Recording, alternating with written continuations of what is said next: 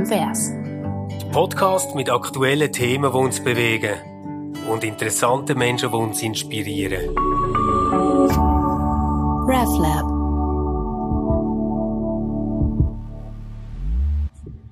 Hallo miteinander. Wir äh, bitten euch ganz herzlich begrüßen zur ersten Folge vom Podcast Converse. Genau, Converse ist ein Podcast, den Zibil und ich zusammen machen. Und ich, das ist der Stefan Jütte. Das ist der Leiter vom RefLab von der Zürcher Landeskirche. Wir nehmen auch auf im wunderschönen Studio vom RefLab. Ähm, ich kann nur jedem empfehlen, da mal reinzuschauen. Und da passiert momentan ganz, ganz viel Spannendes im Bereich digitale Kirche. Und es ist schön, dass auch ich darf ein kleiner Teil davon sein. Genau, und das ich, das ist äh, Sibyl Vorer. Sie ist Pfarrerin in Kilchsberg. Die kennen Sie wahrscheinlich ähm, aus der einen oder anderen Diskussionssendung im Schweizer Fernsehen. Sie ist ähm, Pfarrerin im Wort zum Sonntag und sie ist eine ganz engagierte äh, Feministin, die auch pointiert theologische und kirchliche Standpunkte einbringt. Sie ist aber nicht nur das, sondern sie ist auch eine sehr gute Kollegin und ich habe mega, mega Freude, dass wir äh, ab jetzt regelmäßig können zusammen über das reden, was wir interessant finden, was gerade so läuft, was aktuell ist oder was wir einfach immer noch wichtig finden. Genau, du sprichst etwas ganz Wichtiges an, also danke für die warmen Worte. ich könnte ganz viel über den Stefan Jütte auch erzählen, aber am besten ähm, schaut ihr mal nach, was er alles so Spannendes macht. Er ist wirklich ein Pionier bei uns in der Landeskirche und ähm, wir teilen nicht nur, dass wir Kolleginnen und Kollegen sind, auch im Privaten. Ich glaube, das dürfen wir offenlegen. Mhm. Wir sind auch noch Eltern beide. Ähm, und äh, auch die Perspektiven, also das, was wir, was uns privat umtreibt und wer wir so sind, auch das soll immer wieder mal dürfen in den Podcast einflüssen. Wir das wird wahrscheinlich Das wird wahrscheinlich genau. automatisch, ja. Mhm. Ja, Stefan, zum Einsteigen. Ich oh, oh. vorher gerade müssen schmunzeln, weil ich einen Artikel gelesen habe über Vorsätze. Es gibt, glaube ich, so wiederkehrende yeah. Artikel, wo ähm, alle Jahre wieder kommen. Und yeah. wir haben jetzt etwa drei Wochen, sind wir schon im 2020 und das ist ja so schon ein bisschen die kritische Zeit, ob dann die ja. Vorsätze eingehalten werden. Hast du deine Vorsätze gehalten und hast du dir überhaupt Vorsätze gemacht. Das ist ja mal das Erste, wo eigentlich... Schau mich an, man, er zittert wie verrückt. Und das liegt daran, ähm, dass ich mir habe vorgenommen habe, ganzen Januar kein Alkohol zu trinken. Das ist im Fall nicht irgendwie so ein Vorsatz von, äh, ja, irgendwie, ich möchte jetzt das ganze Jahr, äh, dass alles viel besser wird und ich habe riesige Ziele oder so. Und das ist so entstanden, eigentlich schon im November vom letzten Jahr, wo wir bei Freunden zum Essen sind und so darüber geredet haben, dass wir schon alle zusammen einfach wahnsinnig viel trinken. Und dann haben wir so gefunden, jetzt wäre irgendwie gut, mal so einen Break zu machen. Mhm. Und so einen ganzen Monat finde ich irgendwie noch krass. Mhm. Aber es ist jetzt nur eine gute Zeit, weil ich so wie merke, ähm, es fallen dir so Sachen auf, wo ich vorher irgendwie automatisch einfach ein Bier bestellt habe. Mhm, mhm. Wo man automatisch einfach gesagt hat, ja, komm zum Anstoßen und dann hat man es eh nie beim Anstoßen mhm. gelassen, weißt du, so. Mhm. Also, ja, ich bin noch dabei. Mhm. Ich bin aber im Fall auch nicht sauer, wenn die Januar vorbei ist okay, also, und man wieder kann anstoßen. Es, es bleibt bei genau. dem Monat. Es bleibt bei dem Monat. Ja, ich glaube okay. schon im Fall, ja. ja. Ich bin nicht ganz so äh, gut wie du. Ich habe mir vorgenommen, dass ich mehr Sport mache. Mm. Das ist wirklich das, wo so typische Vorsatz, gell? Aber es ist wirklich das, wo bei mir in den letzten Jahren sehr viel zu kurz gekommen ist und man wird nicht jünger. Mm. Und ich gehe auf einen runden Geburtstag zu, in ganz, ganz grossen Schritt und habe wirklich gefunden, das wäre jetzt der Zeitpunkt definitiv, um das so eigentlich wieder, ja, wieder Sport zu machen, weil ich mal, man glaubt, dass ich kaum ein relativ sportlicher Mensch gewesen bin. Und ich habe mir wirklich gesagt, ich tu mir jetzt äh, äh, pro Tag eine halbe Stunde, was ja weiß Gott nicht viel ist, Zeit nehmen, zum Sport zu machen. Und, und was machst du denn? ich habe so einen Crosstrainer daheim.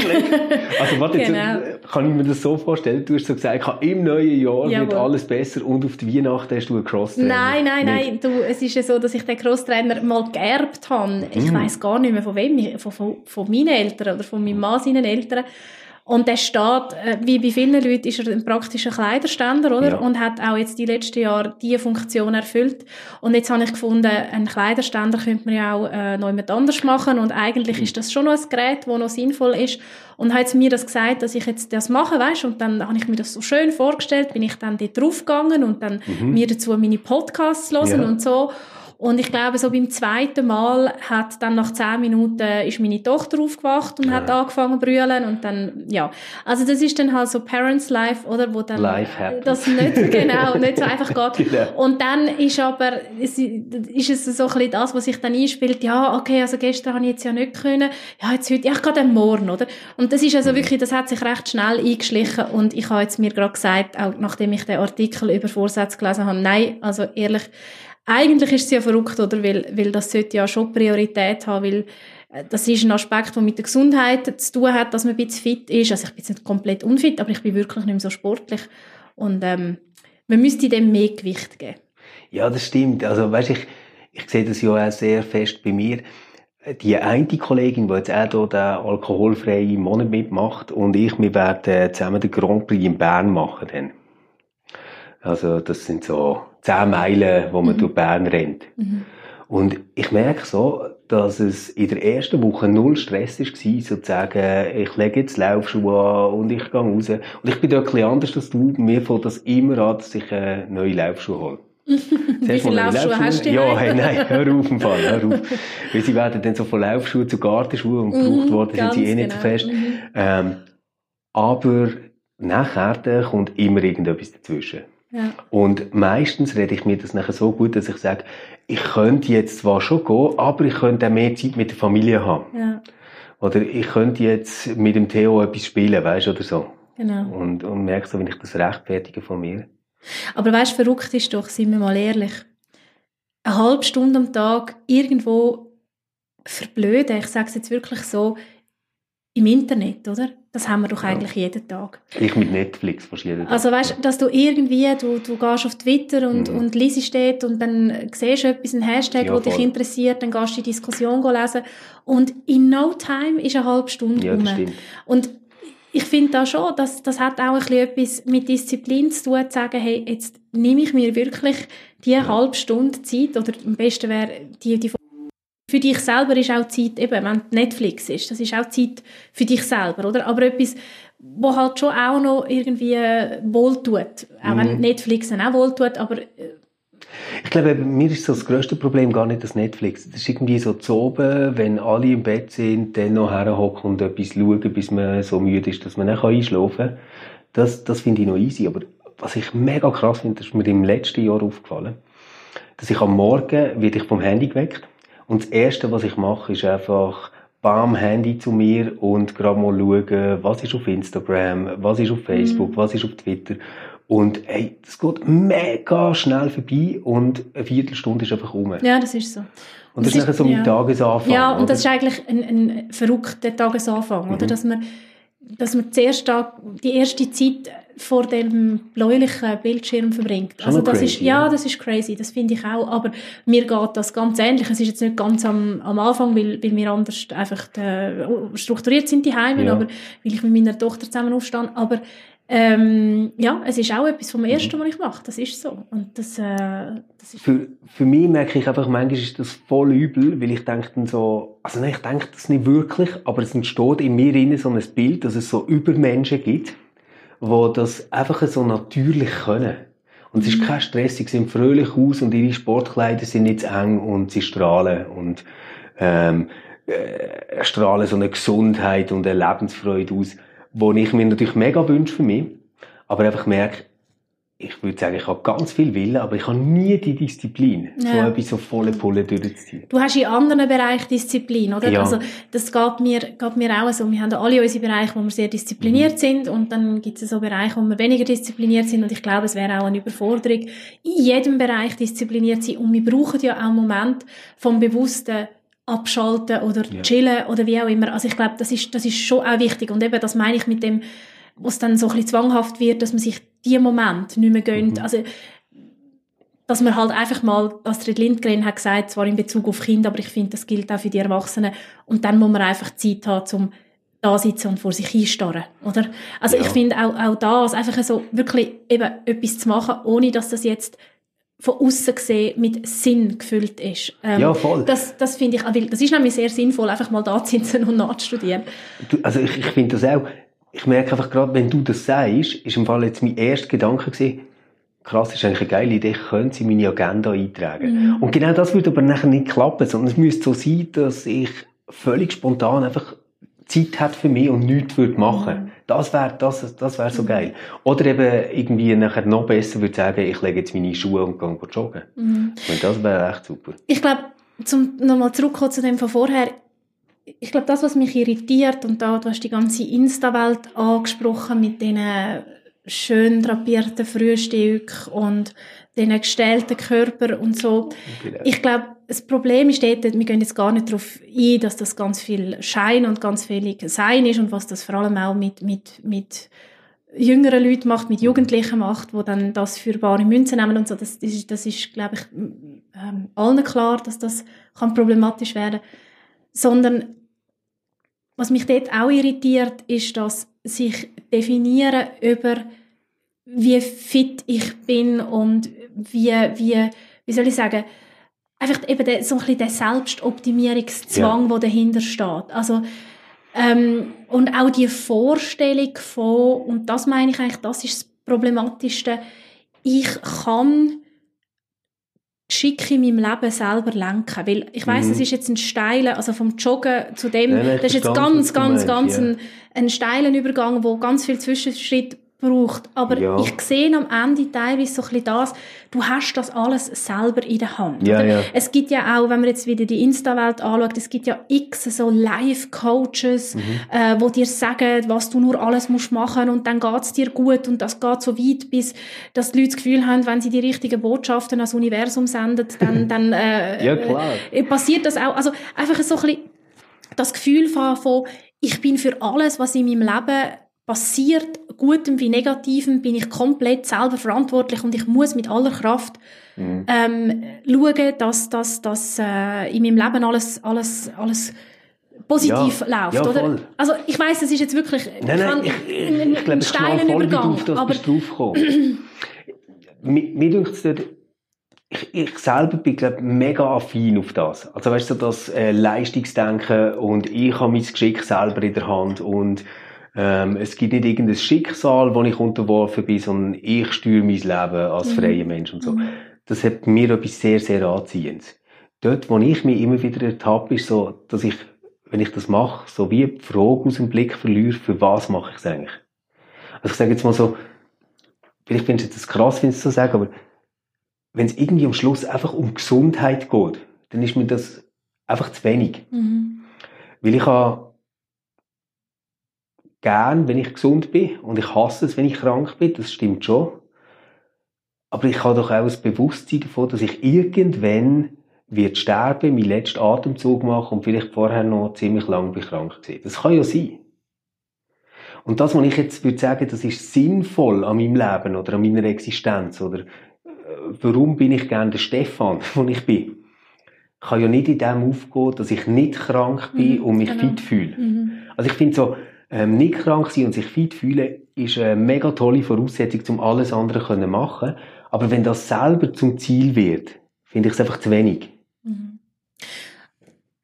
Also ich finde es dann problematisch, wenn du deinen Wert, das ist jetzt ganz schwierig zu sagen, aber dass deinen Wert abhängig machst davon, wie fit du bist, oder?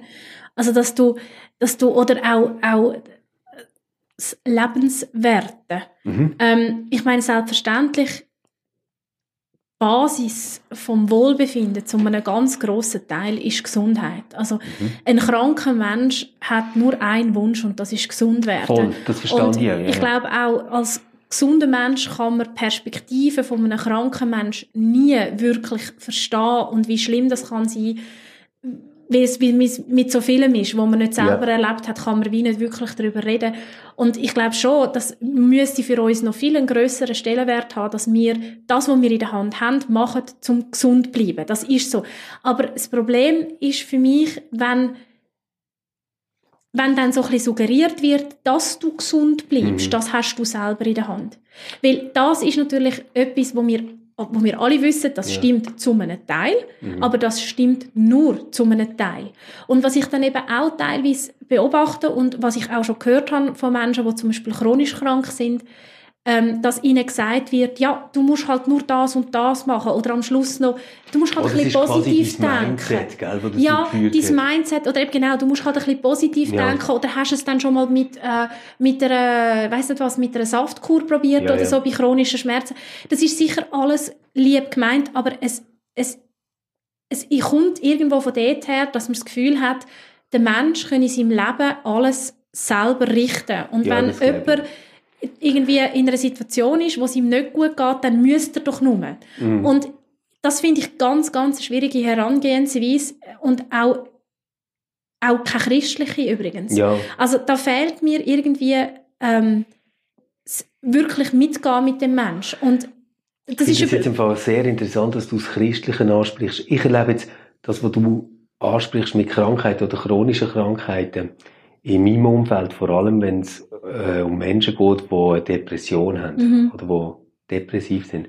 Und dort ist es nochmal ganz explizit immer wieder so zu hören, dass, dass die Leute sagen, ja, du musst einfach äh, ein bisschen mehr meditieren mhm. oder du musst irgendwie ein positives Mindset ja, entwickeln ja. und die akzeptieren und dann ist das alles weg, weißt und so und äh, was soll das mit Medikamenten und so.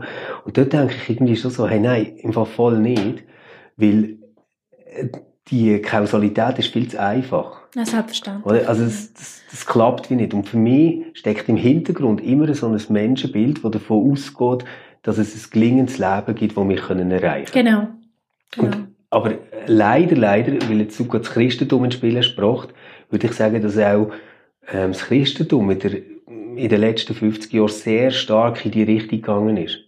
Also gerade so ähm, was hilft dir die Glaube zu einem gelingenden und mhm. glücklichen mhm. Leben und so. Mhm. Und dort würde ich schon sagen, das ist nicht äh, absolut doofe Frage oder so. Weißt, ich, ich finde das schon, hat auch eine Berechtigung.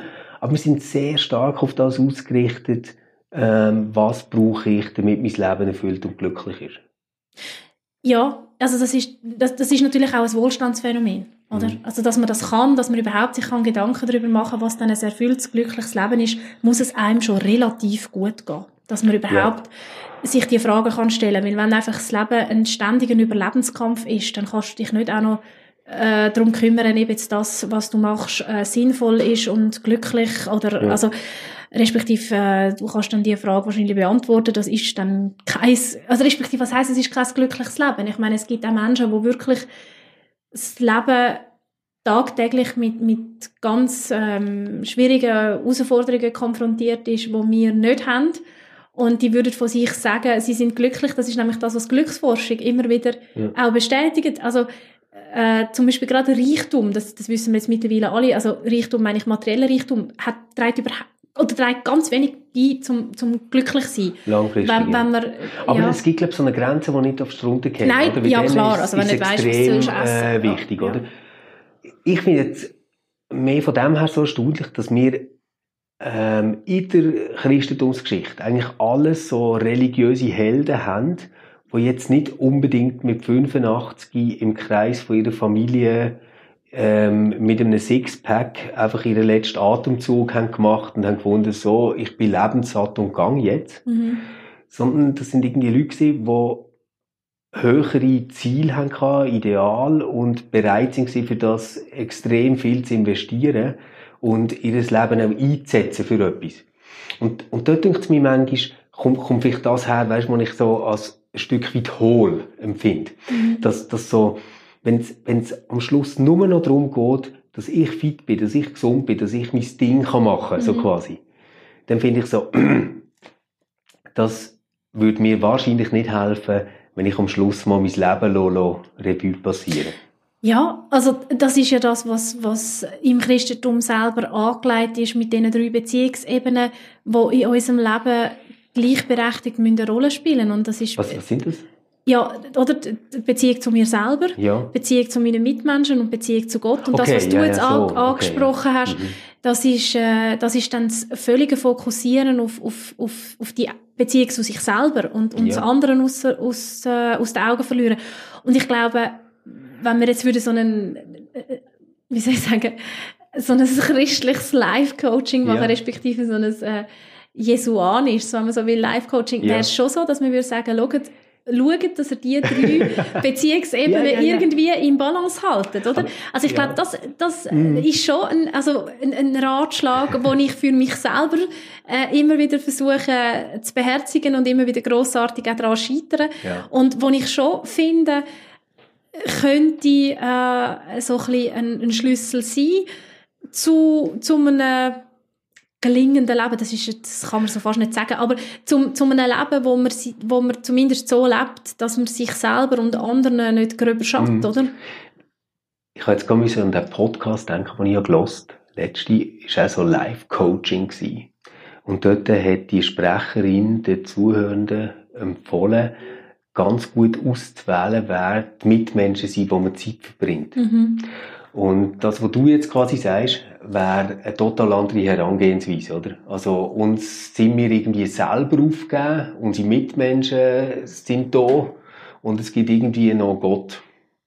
Und mit, mit allen stehen wir schon in einer Beziehung und müssen die gestalten. Und ich kann nicht einfach sagen, ähm, dir, äh, arme, kaputte 10% spielt jetzt keine Rolle in meinem Leben, oder? Das, das fände ich schon auch ja, und interessant ist ja dann auch, also ich glaube, wir können uns alle darauf einigen, dass die, äh, die Selbstliebe äh, insofern wichtig ist, als das, was wir jetzt auch vorher so ausführlich besprochen haben, dass es äh, uns selber irgendwo gut geht, weil mm. wir leben nun mal die längste Beziehung mit uns selber, oder? Und, auch irgendwie äh, so die irgendwie und schönste meistens, oder? ja, mal so, mal so. also, ich finde die nicht immer so nur konfliktfrei und schön. Und äh, und, und wir haben, haben Menschen, die, die teilweise gewählt, teilweise nicht gewählt in unserem ja. Umfeld sind und mit denen wir irgendwo einen, einen friedlichen Umgang äh, sollten pflegen, respektive einen Umgang, wo wir versuchen, einander nicht zu schaden, oder? Also ja. man kann durchaus auch mal konfliktgeladen sein, aber man kann ja Konflikt so oder so austragen. Ja. Und dann kommen wir zu dieser Gottesbeziehung. Und das ist so ein bisschen die die Beziehungsebene, die wahrscheinlich am schwierigsten in Wort zu fassen ist, aber ich finde sie eben eine wichtige. Ähm, ich glaube, wenn man über Beziehung zu sich selber und Beziehung zu seinem Nächsten, um es jetzt in der christlichen Sprache zu sagen, redet, da, da, hast, da hast alle an Bord, oder? Und mhm. dann kommt so die Beziehungsebene zu Gott und dann ist es so ein bisschen, ja, also... Aber was heißt das konkret? Also, ich bin mir jetzt eben auch gerade am überlegen. Wir müssen vielleicht schnell da einen, einen kleinen Einschub machen grundsätzlich zu unserem Podcast. Der Stefan und ich tun überhaupt nicht absprechen, über was wir reden. Ähm, das stimmt wir wirklich. Wissen, das stimmt wirklich. Das ist, also, das ist nicht einfach so daher, mhm. daher gesagt. Ich glaube, man merkt es auch wegen mhm. sondern wir weten, dass es ein spontanes Gespräch ist. Wir tun höchstens uns überlegen, was könnten ganz grundsätzlich Themen genau. sein, die interessant werden. Aber wir wissen überhaupt nicht, wo es dann angeht. Und ähm, das hängt auch damit zusammen, dass, oder damit hängt auch zusammen, dass, dass weder unsere Formulierungen besonders geschliffen sind, noch wir irgendwie eine Struktur haben, wo wir genau wissen, wie lange wir für was brauchen mit Reden. Also, dass es vielleicht mal spannender, mal weniger spannend ist und wir uns manchmal vielleicht auch verlieren. Aber das gehört, durch, das gehört zum Charakter von dem Podcast und wir freuen uns sehr, wenn ihr uns da auch ja. Feedback und Verbesserungsvorschläge gebt. Zurück zu der Beziehung ja. zu Gott ich glaube, damit hängt zusammen, dass man sich bewusst ist, dass, und das klingt jetzt mega abdroschen und mega trivial, aber dass das Leben und das Leben, die Lebenszeit letztendlich ein Geschenk ist. Also, dass wir aus etwas herausleben, wo wir okay. uns nicht selber geben können. Und ja. das äh, bedeutet für mich auch eine gewisse Demut dem gegenüber. Das ist jetzt auch mhm. wieder so ein christliches Wort, wo wo, wo auch mit, mit, ähm, Schwieriges, wie soll ich sagen, mit Schwierigem belastet ist. Aber ich glaube wirklich, das ist etwas ganz Wichtiges. Also, zu wissen, ja. ich gebe mir eben, und da sind wir wieder bei dem Selbstoptimierungswahn teilweise, oder? Mhm. Also, da fehlt mir Demut, zu wissen, es gibt doch einige Sachen im Leben und das ganz Grundlegende, nämlich das Leben selber gehört dazu, wo wir uns nicht selber geben. Weißt du, wenn ich jetzt so auf mein Leben abbricht, dann würde ich irgendwie sagen, ich kann mir sehr gut vorstellen, was es heisst, eine Beziehung zu mir selber zu haben. Also, ähm, schaue ich auf mich, Ähm, nehme ich wahr, was ich brauche, etc. Habe ich mich gern? Bin ich rücksichtsvoll mit meinen Bedürfnissen, etc. Das ist alles easy. Und ich finde auch, gerade wenn es um meine Mitmenschen geht und so, kann ich mir das auch sehr konkret vorstellen. Also, nehme ich mir Zeit für das, investiere ich in Beziehungen, etc. Wenn es jetzt aber um die Beziehung zu Gott geht, um die Dimension, würde ich eben sagen, das ist gar nicht mehr für mich, mindestens. Also als Teenager ist das mhm. ganz anders gewesen. Mhm. Wenn du dort hast gesagt, was ist eine Beziehung zu Gott, Stefan? Mhm. Hätte ich gesagt, ja, weißt, mit dem rede ich und mhm. ich, ich bete mhm. zu ihm und ich höre ihn dann und sage ihm Sachen, weißt, und so. Mhm. Heute würde ich, glaube sagen, die Beziehungsebene zu Gott ist eher etwas, was ich nur in der Beziehung zu mir selber und meinen Mitmenschen drin habe. Also es mhm. ist gar nicht mehr etwas, was ich separat könnte besprechen mhm. Und das hat aber viel mit dem zu tun, dass du sagst, das Leben als Geschenk mhm. anschauen. Ich finde das eben gar nicht trivial, ähm, sondern es ist quasi wie etwas, wo man bekommt, zum, ja, wie soll ich sagen, damit umgehen, wie, wie mit etwas unheimlich Wertvollem, wo man nicht selber hat gemacht, nicht selber hat gesteuert, ähm, letztlich nicht selber darüber verfügt und sich daran freuen aber auch Verantwortung hat dafür. Weißt so. Mhm. Das, das, das wäre für mich das, die Beziehungsdimension. Ja. Aber ich, ich rede jetzt nicht mit Gott über irgendwie ja, etwas oder ja. so. Es ist spannend, was du sagst, weil ich, ich sehe das genau gleich und ich lebe es aber anders, merke ich. Also, mhm.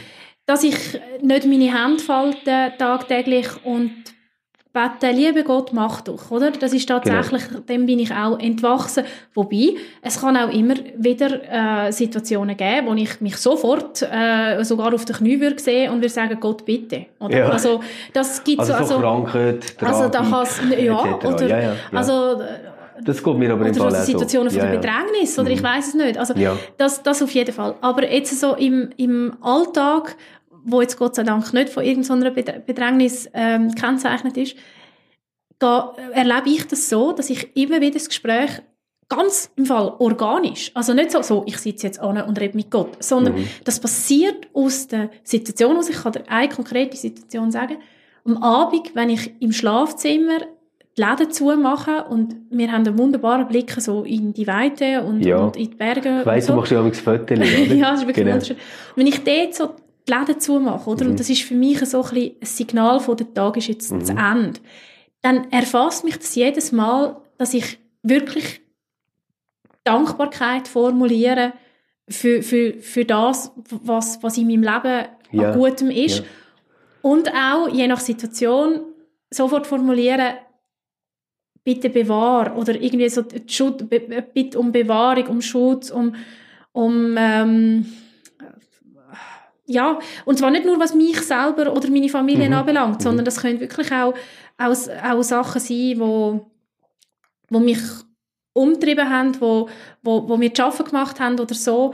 Ähm, das, das, das ist für mich ja, im Fall echt ein ja. fester Bestandteil, wo genau die Beziehungsebene, die, die, die Gottesbeziehung, fest in meinem Alltag integriert ist und zwar wirklich ganz organisch. Also so, ja. das ist nichts, wo ich so mir ganz bewusst Zeit nehme, sondern es passiert so, das passiert auch die Gottesbeziehung immer wieder.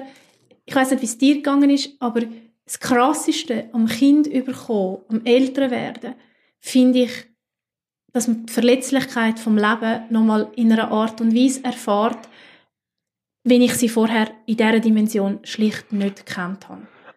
Verletzlichkeit, aber auch so die mega Kraft. Und plötzlich ist etwas Natürlich. da, wo also, man sich nie hätte können vorstellen Klar, also ja. ich könnte jetzt alles Positive mhm. aufstellen, aufzählen, aber ja. Verletzlichkeit, so die ultimative Verletzlichkeit vom Leben, die ist mir erst als Mutter mhm. wirklich bewusst worden. Und mit dieser Verletzlichkeit ist auch, jetzt einfach in meinem Fall, ich weiß nicht, ob es anderen gleich oder ähnlich geht oder gar nicht, ist auch nochmal eine gehörige Portion Sensibilität dazugekommen. Mhm. Und es geht mir so, dass, also ich habe manchmal das Gefühl, wie ich habe einen Filter verloren, den ich vorher hatte. Mhm. Also, dass ich so ein bisschen, so einen Schutzfilter, oder? Ich habe Nachrichten geschaut, ich habe ja, ich, ich das ist so ein bisschen wie ah, nicht weiss, unmittelbar an mich ankommen. werden. Ja, abgestumpft würde ich jetzt nicht sagen, ja. dass ich sie bin, aber ich habe einfach wie in meinem Empfinden so ein bisschen einen, einen Filter gehabt. Mhm. Und es ist wie mit, mit, mit der Geburt von meiner Tochter ist auch der Filter weggegangen. Mhm. Und ich erlebe es jetzt immer wieder, dass ich wirklich berührt wird von Nachrichten, die weit irgendwo weg von mir stattfinden,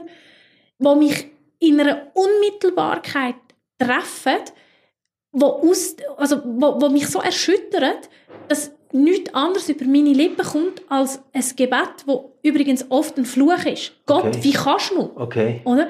Also das ist wirklich etwas, ich Ah, habe in dem Moment kein anderes Ventil, keinen anderen Umgang damit, Ja. als zu sagen, fuck, oder? Ja. Warum? Weißt also Entschuldigung für, fürs Ja, ja. Fluchen, aber es ist wirklich, ich meine, in der Bibel wird auch geflucht, es ist wirklich das, so dass, warum, Ah, das ist kann interessant. man? Also du hast nachher quasi, äh, du klagst über etwas ganz expressiv und check unmittelbar. Ja. Und das ist nachher dann eigentlich Gott, wo du anredest. Ja, und theologisch sehr unreflektiert, weil ich gar nicht, Hm. ähm, et- wie soll ich sagen, gar nicht ähm, Gott verantwortlich mache für das. Also weißt du, wie soll ich sagen, wenn ich jetzt theologisch das Ja, würde ja. würd reflektieren und würde sagen, ja, äh, habe ich dann das Gefühl, Gott steuert die Welt oder so, sondern es ist völlig theologisch unreflektiert, impulsiv, aber ich bin froh, habe ich in dem Moment Ja. die, die Ebene, die ich ansprechen kann. Ähm, und gleich merke ich auch, in, der, in dem impulsiven Ansprechen hat es doch eine ernsthafte, ich mache dich im Fall verantwortlich,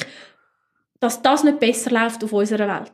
Und damit meine ich auch nicht, dass ich Verantwortung von uns Menschen wegnehme Nein, nein, oder von mir nein. selber es auch abnehme. so aber verstanden. irgendwo merke ich, es ist Ja. ein, ch- wirklich ein, ein, ein tiefes auch Empfinden drinnen, Ja. dass das nicht kann sein, ähm, bei, einem, bei, bei dem Gottesbild, das ich habe, darf das nicht sein. Ich meine, wenn du jetzt so Psalmen anschaust, so, dann ist ein riesiger Teil von dem, was betet wird, sind dort ja Klagen. Oder? ja. Also das ist, das äh, hat sicher irgendwo in uns Menschen drin, gibt es das wahrscheinlich, dass wir einen Ort brauchen, um das herzurichten. Ich selber habe das mit den Kindern, weißt, nicht so Mhm. erlebt, wie, wie du würdest sagen. Ich habe eher erlebt, dass ich mir selber noch einmal in etwas, ja, quasi in kleiner ähm, und ganz anderer Form, mit ganz anderen Möglichkeiten noch einmal begegnen und auf meine Kindheit noch mal ganz anders Mhm. zurückgeworfen wird oder so. Ähm, von dem her ist es schon auch beeindruckend gewesen, aber, aber glaub, ähm, sehr fest anders noch einmal. Ich merke, dass ich, ähm, wenn ich von Gott rede, um was beten ist und so, immer wieder an einem Punkt bin, wo ich alles schwierig finde, wenn ich müsste darüber reden Ja. Also, Ja. ich kann, beten ist für mich meistens so, dass ich irgendwo für mich bin und still wird und nichts mehr sage. Mhm. Und so wie merke, ich lasse jetzt das, was mich beschäftigt und so los. Ich, ich stelle mir aber auch niemand mehr vor. Also ich habe mir früher immer Gott vorgestellt, wo, wo jetzt personal mit mir redet. Ich finde personale Gottesbilder immer noch super, aber im Betten selber mache ich das so nicht mehr. Mhm. Und was, was äh, für mich eine wunderschöne Art ist, wo ich leider, leider einfach nicht durchziehe, aber es hat mir mal eine Nonne gesagt, die steht am Morgen noch nicht gerade auf, sondern hockt auf die Bettkante und nachher geht sie ihren Tag durch. Also es ist so eine, gell, die hat ganz viel Aussenkontakt und managt Mhm. mega Zeug und so. Und dann stellt sie sich vor, wen treffe ich heute alles. Mhm. Und dann tut sie einfach an die Leute denken und lässt sie wieder los. Und das ist für sie eigentlich wie sie segnet sie. Und wenn sie denen nachher begegnet, hat sie wie das Gefühl, ah ja, quasi, du Mhm. bist ja gesegnet. Mhm. Ich, ich finde das mega, mega schön. Ich selber bin irgendwie einfach, ich kann so Ritual nie durchziehen. Und das hat eben ganz viel äh, wieder mit dem Vorsatz-Ding zu. Ich hasse einfach nicht. Ich möchte gern und, und ich schaffe es auch dort wieder nicht. Mhm. Aber das fände ich jetzt eine mega coole Art eigentlich von ähm, die Gottesbeziehung, die du hast gesagt hast, irgendwo wirklich auch in das hineinzuwirken, was mit mir selber und meinen Mitmenschen zu tun hat. Also das ist etwas, die Dimension von, von Gottesbeziehung in Bezug auf Gemeinschaft ist natürlich etwas, was man als Pfarrerin immer wieder im Gottesdienst erlebt. Und das, das muss ich auch sagen, das ist je, je länger ich Pfarrerin bin, desto tiefer äh, Mhm. spüre ich das. Also zum Beispiel beim, beim gemeinsamen Unser Vater. Ja. Oder? Je nach Situation kann das wirklich eine ganz eine dichte Atmosphäre sein, wo das gesprochen wird. Zum Beispiel Mhm. an Beerdigungen. Ja, oder? ja. Also die, die Worte, wo, wo allen oder ziemlich allen zumindest äh, der Spur nach bekannt sind, die Mhm. Worte, die in dem Moment einfach als bekannte Worte tragen, ohne dass man sich zu viel Gedanken über den Inhalt macht, sondern sie tragen als bekannte Worte, Ja, oder? ja. Oder auch beim Sagen. Ähm, ich spreche immer die gleiche Sagen. Immer. Okay, welche sprichst du denn? Vom Bonhoeffer, vom guten Ah, Mächten. okay, ja. Und ich habe das von meinem äh, Vikariatsleiter damals übernommen. Er hat immer den Sagen gesprochen und hat gesagt, er will in seiner Gemeinde neben dem Unser Vater nochmal so Wort, bekannte Worte, die tragend machen. Okay. Und in dem tut er nicht immer abwechseln mit dem Sagen. Ich meine, es hat auch sehr viel Schönes, wenn man den Mhm. Sagen wirklich situ situativ kann anpassen kann ja. sondern er hat das, man kann das ja auch in dem, was man bei, bei, zum Beispiel bei der Sendung vorher macht oder dass man etwas Genau. voranstellt oder so. Aber er hat immer abgeschlossen mit den von guten Mächten. Und ich finde das Okay. nach wie vor einer der schönsten Sagen oder Ja. wahnsinnig schöne Sagenswort auch mit dem von guten Mächten. ja. Der Teil gefällt mir unglaublich gut, auch wenn man dazu liest, was der Bonhoeffer geschrieben Mhm. hat. Also das finde ich so berührend, was für ihn die guten Mächte sind. Ähm, Kannst du das vielleicht schnell sagen? Ich weiß es ehrlich gesagt nicht. er schreibt, dass er sagt dann, ähm, also ich habe es jetzt nicht im Ja, ja, Wortlaut, ne? aber er sagt irgendwie, das sind ihr, die Freunde, das sind irgendwie die Worte, die mich erreichen, das sind ähm, die Erinnerungen, die ich habe, ähm, das sind aber auch so alles, was zwischen Himmel und Erden Mhm. ist und, und äh, also er tut so wirklich ganz viel aufzählen, wo ich würde sagen, jawohl, das sind die guten Mächte in unserem Leben. Also eben auch Erinnerungen sind gute Mächte, positive Erinnerungen oder, oder Gedanken, wo man weiss, jemand denkt an einem. All diese Sachen Mhm. sind, sind, und man muss immer wissen, dass er das aus der Situation vom, in einem ganz, ganz schrecklichen Gefängnis mit einer grossen Ausweglosigkeit äh, geschrieben hat. Übrigens ja ähm, kurz vor seinem Tod, also er hat das irgendwann Ende Dezember geschrieben und, Ja. und äh, im April, Anfang, Anfang April, oder? Glaube, ist er ja. eingerichtet worden. Ähm, da einfach zum sagen, und ich merke jetzt, dass das, also respektive ich merke es nicht nur, ich komme es auch gesagt über das, so die immer gleichen Segnungsworte, dass die ganz viele Leute, dass die wirklich etwas, etwas Tragendes, Das ist etwas, schon etwas, verrückt. ja, etwas hat, wo, wo glaub das Geborgenheit auch, ja. gibt. Ja. Und wenn ich dann die, die Worte sprich, das klingt jetzt fast ein bisschen esoterisch und du kennst mich so gut, dass du weißt, dass ich ganz Ja. wenig äh, Bezug zu Esoterik habe. Aber in dem Moment ist es wirklich so, dass ich das Gefühl habe, beim, beim Sprechen von diesen Segnungsworten, es wird etwas von dieser ganz dichten, tragenden Atmosphäre spürbar. Ah, okay. Das kann ich jetzt einfach so behaupten, weil ich kann das nicht nachweisen, ich kann das, ähm, äh, Nein, man nein. kann das auch anzweifeln, aber ich für glaube, mich man muss ist es das gar nicht so. beweisen oder so, sondern das, das, was du jetzt sagst, ähm, in einer ganz anderen Art, habe ich glaube letztes Jahr erlebt, wo wir in Rom sind. Dort äh, sind wir in einem Gottesdienst gewesen, und dort äh, ist äh, gesungen worden, gregorianisch gesungen worden.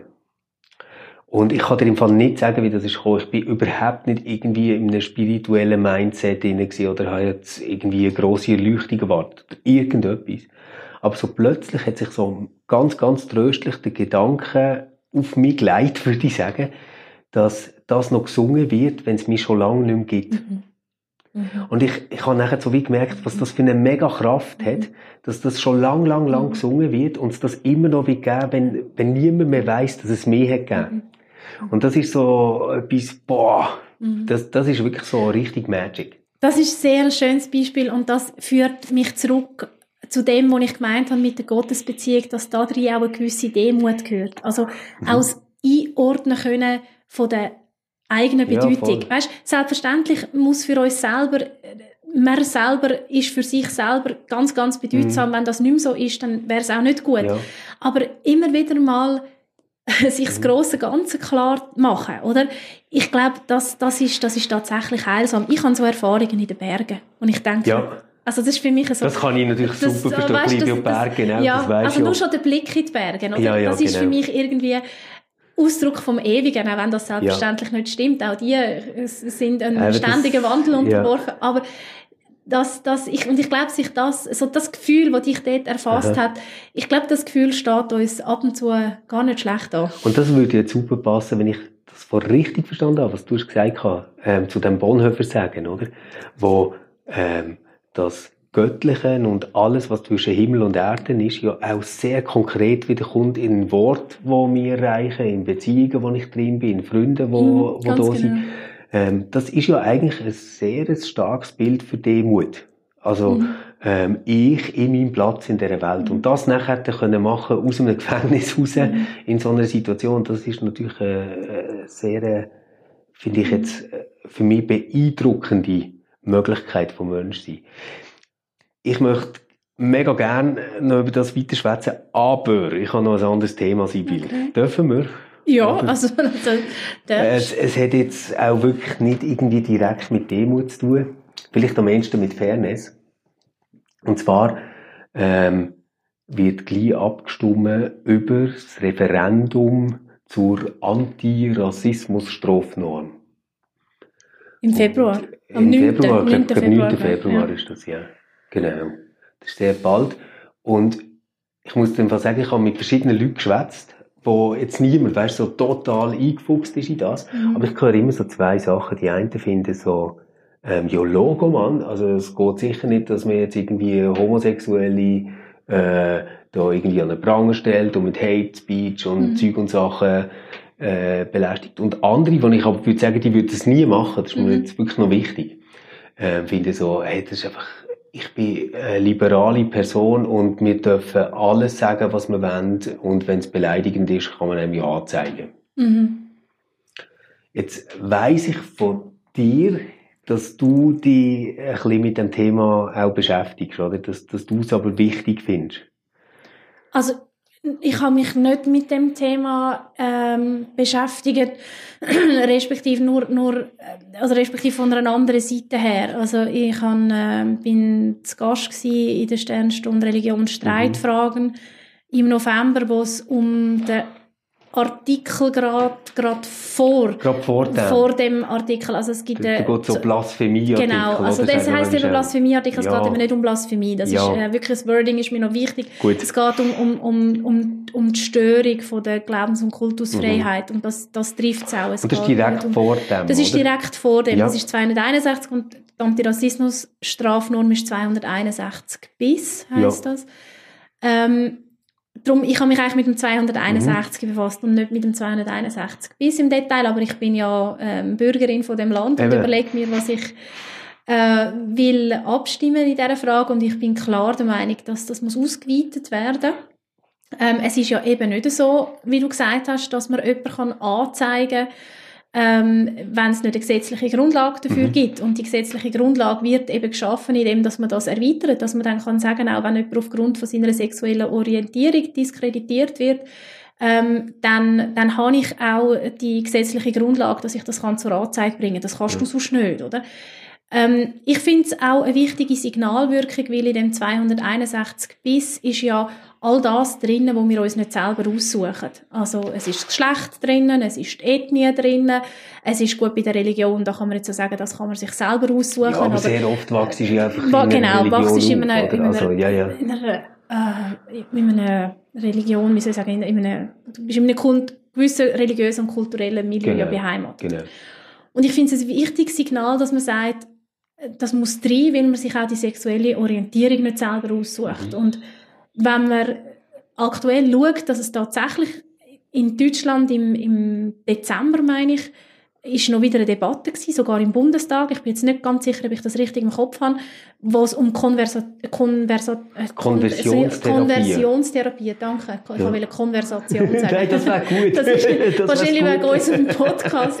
ja, genau. ähm, um, um äh, um die Therapie geht und, und ob man die soll zulassen oder nicht, oder? Wo man, wo mhm. man versucht, Menschen zu überzeugen, dass sie doch gar nicht homosexuell sind, mit, mit teilweise grausamen Methoden. Es hat ja im letzten Jahr auch einen eindrücklichen Kinofilm äh, zu dem Thema gegeben. Ich weiß nicht mehr, wie er heißt über, über so ein äh, Umerziehungslager in den USA, wo es ja immer noch gibt. Und das ist also nicht etwas, wo, wo, wo, wo wie soll ich sagen, schon in alle Köpfe hineingesickert ist, dass man ja. seine sexuelle Orientierung definitiv nicht aussucht. Ähm, ich suche mir hoffentlich nur aus, mit wem ich sexuell verkehre, aber nicht, mhm. wenn ich anziehend finde. Und ähm, dass das gesetzlich verankert wird, ist ein ganz wichtiges Zeichen, dass das eben etwas ist, wo man sich nicht selber aussucht und äh, ja, ist, also das ist für mich eine wichtige Signalwirkung, aber viel wichtiger ist, äh, dass es dann möglich ist, den Menschen, die aufgrund von ihrer sexuellen Orientierung äh, diffamiert werden, dass die das können zur Anzeige mhm. bringen Ich glaube halt, dass die, die jetzt dagegen sind, dass das ausgeweitet wird, die sind sehr oft im Fall auch dagegen, dass es die äh, Antirassismus-Strafnorm überhaupt gibt. Mhm. Weil die würden quasi wie sagen, wir können doch solche, äh, ich sage jetzt mal Spruchverbrechen, wenn man so mhm. will, doch ganz anders handhaben, nämlich durch das, dass, wenn ich jetzt irgendwie würde sagen, du dumme Lesbe, mhm. dass, dass du mir denen würdest anzeigen, weil ich die beleidigt habe. Mhm. Und eine Beleidigung ähm, könnte es ja sein. Aber dort geht es jetzt quasi wie darum, dass man gegen Gruppen ähm, schießt, oder?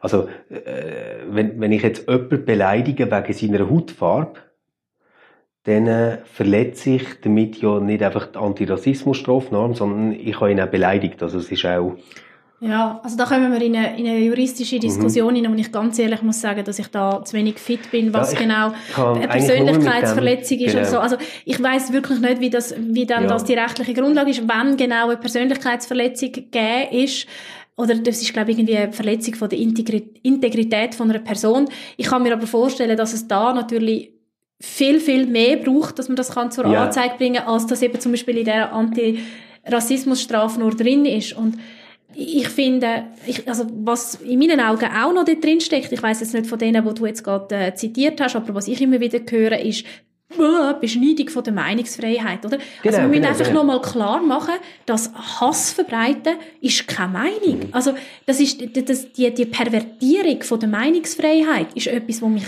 ganz, ganz sauer macht. Ähm, alles können verbal ähm, ausdrucken heißt nicht, dass ich das auch darf. Mm. Also ich meine Meinungsfreiheit nicht, ja. und das ist mhm. übrigens im Fall schon, wenn du in der Europäischen Menschenrechtskonvention ja. den Artikel über die Meinungsfreiheit liest, dort steht sofort drin. Also ich äh, kann nur empfehlen, das mal nachschlagen. Steht sofort drin, dass an die Meinungsfreiheit Verantwortung gekoppelt ist. Also mhm. Meinungsfreiheit hat einfach eine Kehrseite und das ist die Verantwortung. Und die Verantwortung muss immer zum Ziel haben, oder respektive zielt immer darauf, dass wir als Menschen friedlich zusammenleben müssen. Der, der, okay, der, das der Frieden ist du, du würdest quasi wie sagen, der Frieden ist ein höchstes ähm, Gut. Ein sehr ein höchstes ja. Gut und ist auch die natürliche Grenze von dem, was Freiheit von einer Meinung kann sein, oder? Also weißt du, Frieden nehme ich jetzt drum, weil es ja da um ganze Gruppen geht, in ja, der ja, Anti ja, Antirassismus-Strafnorm, oder? Mhm. Ich meine, ich kann auch sagen, ähm, ich, meine Meinung ähm, kommt beim, beim Empfinden vom Nächsten an seine Grenze, aber das ist ganz schwierig, weil die, das Empfinden ist dann doch sehr individuell, ja, oder? Ja. Aber es kommt zumindest dort an die Grenze, wo ich jemanden absichtlich böswillig verletze. Das würde ich schon sagen, oder? Das, ähm, das, das kann irgendwo nicht das Ziel sein. Aber okay, ja. beim, beim, beim, bei der Antirassismus-Strafnorm geht es wirklich noch um, um die um die Gruppen und da geht es zum Beispiel auch, wenn man, wenn man die religiöse Gruppe nimmt, oder? Also auch der religiöse Frieden in unserem Land, wo ein Land ist, wo mhm. auf sehr, sehr üble Religions- und Konfessionskrieg vor allem zurückschaut, ist einfach ein höchstes Gut. Das ist eben auch die Art, die mich vor allem überzeugen würde, also wo mich auch überzeugt ähm, dass ich würde sagen, wir haben die Artikel im Fall nicht drin, um der einzelne Max oder Stefan oder Sibyl schützen. Das ist zwar toll, wenn es das auch macht, sondern wir haben es vor allem drin, um so etwas wie einen gesellschaftlichen Frieden zu sichern.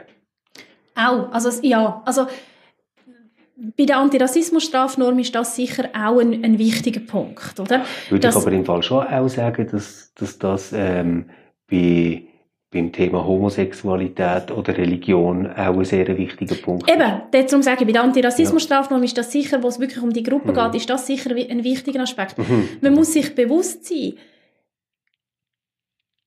ich habe mal mich müssen oder dürfen im Rahmen von, wo ich noch Gimmilehrerin bin, mit, äh, mit den Anfängen von, von Genozid beschäftigen. Ja. Und eben jetzt, dass der Völkermord in Ruanda ist oder eben dann Vernichtung von der, von der Jüdinnen und Juden ähm, unter, der, unter dem Naziregime oder im Naziregime. Es hat alles immer in der Sprache angefangen. Es ja. fängt immer im Diffamieren an, im sprachlichen Diffamieren. Also hm. bei der wenn, sich mich, wenn ich mich richtig erinnere, in Ruanda sind es dann plötzlich Kakerlaken gewesen, ja. oder? Ähm, in, äh, die Juden sind Ratten gewesen. Ich meinte, ähnlich ist es auch im Bosnienkrieg gewesen. Also man hat Menschen verbal diffamiert, Ja. sie im Diffamieren entmenschlicht Mhm. und damit eine ganz wichtige Voraussetzung geschaffen, dass dann die Verbrechen überhaupt haben können äh, passieren, weil nämlich die Menschen nicht mehr als Me- Mitmenschen wahrgenommen worden ja. sind, sondern eben als, als Ungeziefer. Und Genau. das fängt in der Sprache an. Und Also eine Art Entmenschlichung durch die Sprache. Genau. oder? Also Ja. du tust natürlich so ein Verbrechen leichter machen, wenn du tatsächlich der Meinung bist, das ist Ungeziefer, wo ich so vernichte, wie ich auch äh, weiß nicht, Kakerlaken die in der, in der, in der Vorratskammer, oder? Ich glaube, das ist ganz sicher so. Wo ich aber würde sagen, wo wir jetzt schon drin sind und, und was wir jetzt erleben, und zwar in Westeuropa, also nicht irgendwo, ist, dass Grenzen von dem, was man doch wohl noch wird dürfen sagen, so weit gegen rechts, und Mhm. zwar in eine ganz blöde rechte Ecke Mhm. gedrängt wird, dass Privatmeinungen quasi wie nachrutschen Mhm. ähm, und das, wo man vor, vor 15, 20 Jahren hätte gesagt, Mhm. hey, spinnst, das Ja, kannst du nicht sagen. so. Also, Ja. hey, geht's noch? Ja. Jetzt völlig normal ist. Ja, das hat für Also- mich auch etwas mit? Geschichtsvergessenheit zu tun. Total, ja, total. Ja, ja. Mhm. Und, und Mhm. dort äh, denke ich eben schon, ähm, wenn ich mir überlege, wie viel krasse Vorurteile noch die Generation von meinen Großeltern hatte Mhm. gegenüber ähm, Schwarzen, Mhm. gegen, gegenüber Leuten aus Afrika. Mhm. Ähm, und wie dass das heute für uns völlig undenkbar ist. Also ich nehme jetzt wirklich an, dass du nicht davon ausgehst, dass die einfach ein bisschen weniger intelligent sind, dafür ein bisschen mehr Muskeln haben. Aber das ist im Fall wirklich in dieser Generation, Ja, das ist, ist- das noch völlig gang und gäbe. Und ganz, ganz ähnlich haben wir uh, stereotype Bilder, wenn es um Homosexuelle Mhm. geht. Und wo übrigens ganz ganz, übrigens auch lange bei Männern. Ja, und wo übrigens ganz lang so im, im filmischen Mainstream Total, total. Ähm, zementiert worden Ja, sind und gezeigt worden sind und man hat sich darüber lustig Ja. gemacht. Ich nehme mich da überhaupt nicht aus. Ja. In den 90er Jahren hat es so Sitcoms gegeben, wo es irgendwie so ein Quotenschwule Mhm. gehabt hat, wo sich dann entsprechend affektiert ähm, benommen hat und man hat das schaurig lustig gefunden. Also das sind schon wirklich ganz blöde. Stereotypen immer noch ähm, auch so, eben so im, im, im gesellschaftlichen Mainstream, das ist das ein blödes Wort, aber ist, ist das so verankert gewesen. Und zurück zu der Antirassismusstrafnorm, ich meine, es ist ganz klar, oder? Sprache definiert auch Wirklichkeit, wie wir sie wahrnehmen. Genau. Ähm, und die Sprache ist, äh, ist eine grosse Verantwortung, ist eine grosse äh, Verpflichtung auch, wie wir miteinander umgehen. Und darum finde ich, die Antirassismusstrafnorm braucht es unbedingt. Gut. Ich lasse jetzt das mal so stehen sein, wie Jetzt darf man unbedingt Weil- weil uns glaub- schreiben, warum wir Ja, falsch liegen oder genau. warum ich falsch liege. Und, Genau. und ob die finden, dass das etwas ist, was in ein Gesetz gehört, Ja. oder ob das etwas ist, wo eine Gesellschaft über andere kulturelle Wege oder so muss herbekommen. Genau. Wir sind wirklich gespannt, was ihr zu dem denkt. Das würde mich echt interessieren. Ähm, aufhören könnten wir heute mit etwas ganz Tollem. Ähm, ich weiss nämlich, dass du äh, voller Fan bist von einem Podcast, wo zwar schon im letzten Was Jahr hat angefangen. Fest und flauschig. Nein, Nein, nein, das nein, letztes gibt schon mega lang. Ja. Ähm, aber einer, der im letzten Jahr hat angefangen hat, das Okay. Ah, weiss. Cover, Ja, weiss, ähm, ist von zwei wunderbaren, Wunderbare intelligenten, Frauen. Super gescheiten Frauen gemacht. Und, jetzt kommt der Kracher, äh, es geht um die Bibel. Ich habe das gelesen und habe gedacht, wow, mega Mhm. mutig. Und ich behaupte auch, das ist, äh, das, darauf hat sich die Zeit, das ist von, es wird äh, gefeatured von der Zeit, oder das ist ein Podcast von der Zeit, nur eingeladen, das behaupte ich jetzt so, man darf äh, mir da gerne widersprechen, weil sie äh, in dem Podcast ganz ein prominentes Zugpferd haben, wo sonst in einem ganz Rückert, gell? Anderen Ja. Podcast, wo gar thematisch, nein, nicht, nichts mit dem zu tun hat, das stimmt nicht, aber einfach ganz in einem anderen Setting ist, nämlich im Zeitverbrechen. Sie ist eine Mhm. von der bekanntesten Gerichtsreporterinnen in Deutschland und erzählt die Zeitverbrechen, spannende Kriminalfälle, wo sie selber oder jemand von, sie ist stellvertretende Chefredaktorin, äh, jemand von der Journalistin oder Journalisten, wo sie zusammen schafft, ähm, recherchiert haben. Aber sie ist eben nicht nur Gerichtsreporterin, sondern sie ist auch Pfarrstochter. Genau. Und sie hat eine Schwester, die logischerweise auch Pfarrstochter ist. Und, Und die im Plural heisst das? Pfarr und, also Pfarrstöchter. Genau. Und der Podcast heisst Unter Pfarrstöchtern. Genau. Und die Schwester ist Theologin, äh, Professorin, soweit ich weiß. Äh, Johanna Haberer. Genau. Äh, mein, ja, ui, ja. Ähm, und die zwei reden nicht über die Bibel nur, sondern sie erzählen die Bibel.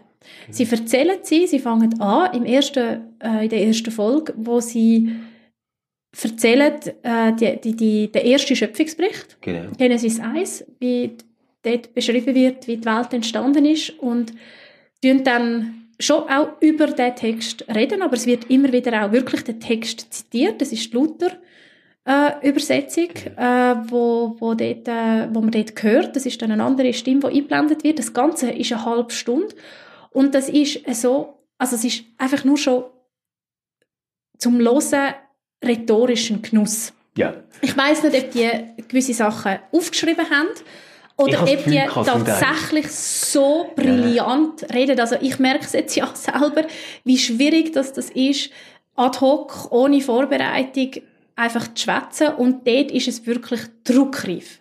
Ich erlebe aber schon Sabine Rückert bei Zeitverbrechen auch so, dass sie eine geniale Rhetorikerin ist. Würde ich also, sagen. Und, und eine Wahnsinnsstimme. Eine Wahnsinnsstimme. Also unglaublich einfach. Und äh, äh, eine, eine, gebildete Frau sowieso, aber eben auch eine ganz empathische Frau, also Voll. auch in ihrem Beruf, dass man sich das so bewahrt hat, das ist also schon mhm. noch ähm, eindrücklich. Und jemand, der jetzt einfach selbstverständlich hersteht und sagt, hey, Leute, das mit der Bibel, das ist im Fall nicht irgendwie so etwas für ein paar religiöse Freaks, Richtig, sondern das genau. ist Kulturgut, ja. das ihr müsst, ähm, irgendwo kennen und verstehen, wenn ihr wollt wissen wer wir heute sind. Das ist es. Das ist ihre, eigentlich ihre, ihre Motivation, ihr Impuls, ja. warum sie das machen, die beiden. Und äh, ich meine natürlich, sie haben damit absolut recht. Und es ist wirklich, wenn man etwas wette, da können wir den Bogen zurück machen zum Anfang. Du meinst, das wäre ein guter Vorsatz? Ein guter Vorsatz für seine Selbstoptimierung. Nein, genau. etwas machen fürs Allgemeinwissen, äh, dann loset unbedingt unter Pfarrstöchtern. Ähm, ich, ich, ich attestiere dem, dem Podcast grosse Suchtgefahr. Ja. Ähm, und vor allem einen neuen Zugang und auch eine neue Faszination für die biblischen Texte. Also ein neuer Zugang und eine neue Faszination für die biblischen Texte im neuen Jahr. Hört rein, abonniert unter Pfarrerstöchtern. Es gibt überall, wo ihr sonst Podcasts hört. Ähm, ganz viel Spaß damit. Gebt euch Sorge und Sibyl und mich können ihr wieder hören in zwei Wochen. Bis dann. Tschüss zusammen.